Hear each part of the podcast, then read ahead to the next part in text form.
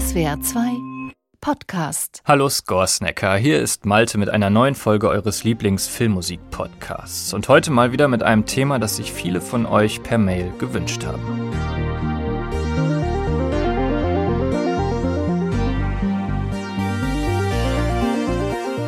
Stranger Things mit einer ganz besonderen Sprecherin als Gast und der Antwort auf die Frage, wie erweckt man die Vergangenheit akustisch zum Leben?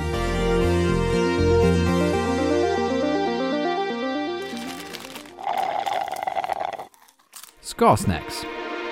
Die Musik deiner Lieblingsfilme.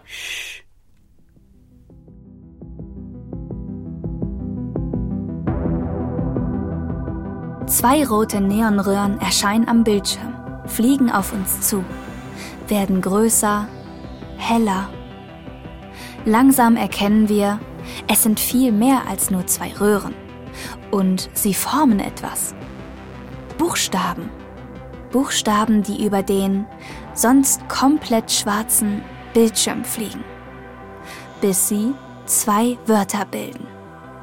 Stranger Things.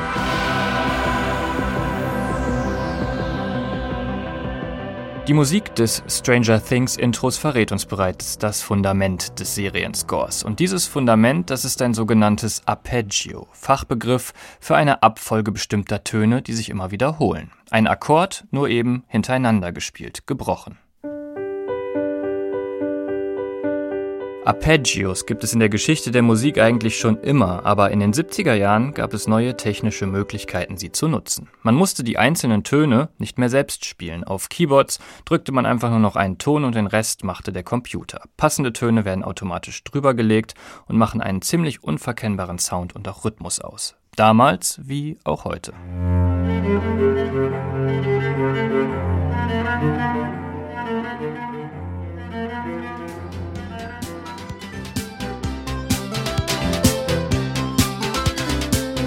Tonfolge dieser elektronischen Arpeggios ist extrem präzise und klingt natürlich anders, als wenn jemand wirklich von Hand spielen würde. Obwohl die Technik bereits in den 70ern weit genug war, so richtig populär wurden die automatischen Arpeggiatoren erst in den 80ern und auch zur Hitform.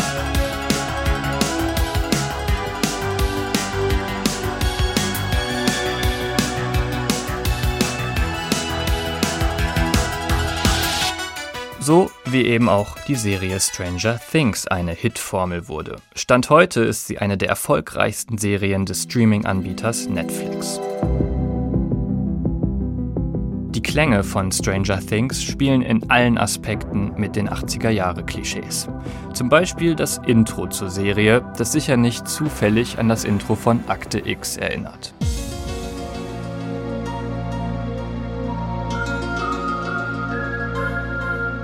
Nicht nur in der Popmusik waren zu dieser Zeit Synthesizer extrem beliebt, auch der Horrorsound der 80er war ziemlich elektronisch geprägt. Klar, elektronische Klänge kann man verfremden und auch unglaublich kalt klingen lassen. Mehr dazu gibt's übrigens in unserer Folge Die Töne des Grauens.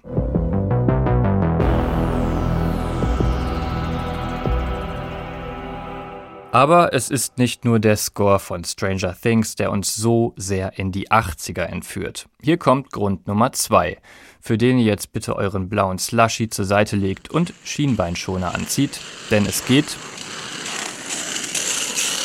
in die Rollschuh-Disco.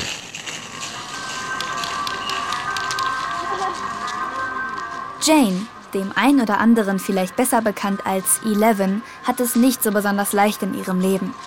Vor kurzem hat sie ihren Ziehvater verloren. In der Schule wird sie gemobbt. Nach einem Umzug hat sie quasi keine Freunde mehr in ihrer Nähe. Immerhin ist ihr Boyfriend Mike zu Besuch. Zusammen sind sie auf der Rollschuhbahn. Es könnte der erste schöne Abend seit langem werden. Doch auch hier lassen sie die fiesen Mädchen aus der Schule nicht in Ruhe. Doch diesmal werden sie es bereuen. Diesmal wird Elfie sich rächen.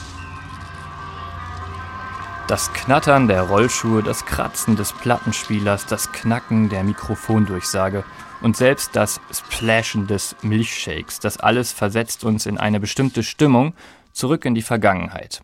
Ganz abgesehen davon, dass natürlich alleine die Bilder bereits einen verdammt guten Job machen. Mal ist es das Quietschen der BMX-Reifen, mal die Spielhalle mit ihren funkigen Automaten. Stranger Things bringt uns die Geräusche aus den 80ern direkt und immer als prominentes Element aufs Ohr. Das funktioniert eben auch so gut, weil der Score sich eher im Hintergrund hält. Er ist eher ein stimmiges Bett für sonstige Audioeffekte.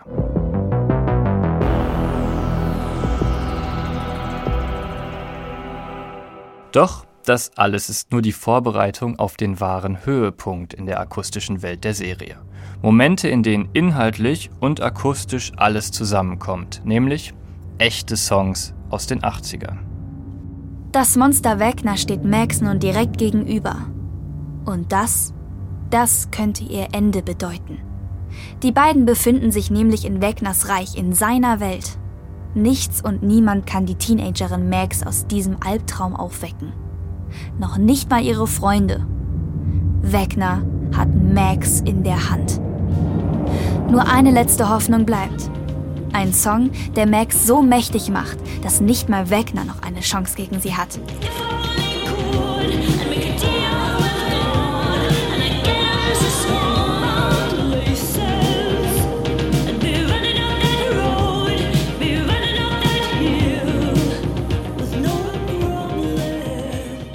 Running Up That Hill von Kate Bush hilft in dieser Szene der jungen Max, das Monster Wegner so lange hinzuhalten, dass sie aus der Schattenwelt entkommen kann. Aber nicht nur der Text des Songs passt perfekt zur Situation, er ist auch musikalisch sehr klug gewählt. Die Synthesizer in Running Up That Hill verbinden sich am Ende der Szene total organisch mit dem Score und alles verschmilzt zu einer Einheit.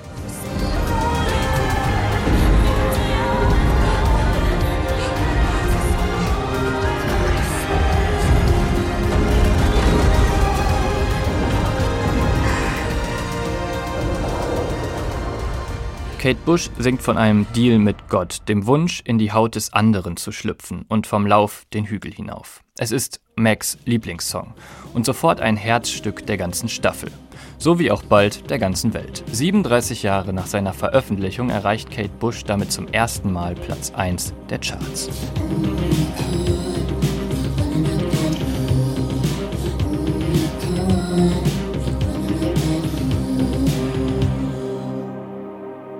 Immer wieder baut Stranger Things die Songs der 80er sehr prominent in den Soundtrack ein.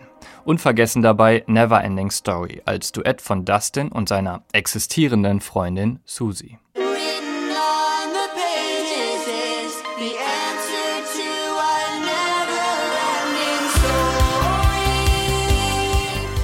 Von den Akkorden des Scores über die Geräuschkulisse der einzelnen Szenen kommt in den Songs der 80er dann alles zusammen. Bild und Ton schaffen eine Einheit, runden die 80er Welt von Stranger Things ab. Eine wilde, eine bunte, eine übertriebene Zeit, die auch die skurrilsten und überzogensten Szenen in Stranger Things erlaubt und uns mindestens eine Botschaft fürs Leben mitgibt. Was du damit wohl meinst? Komm schon. Freunde lügen nicht.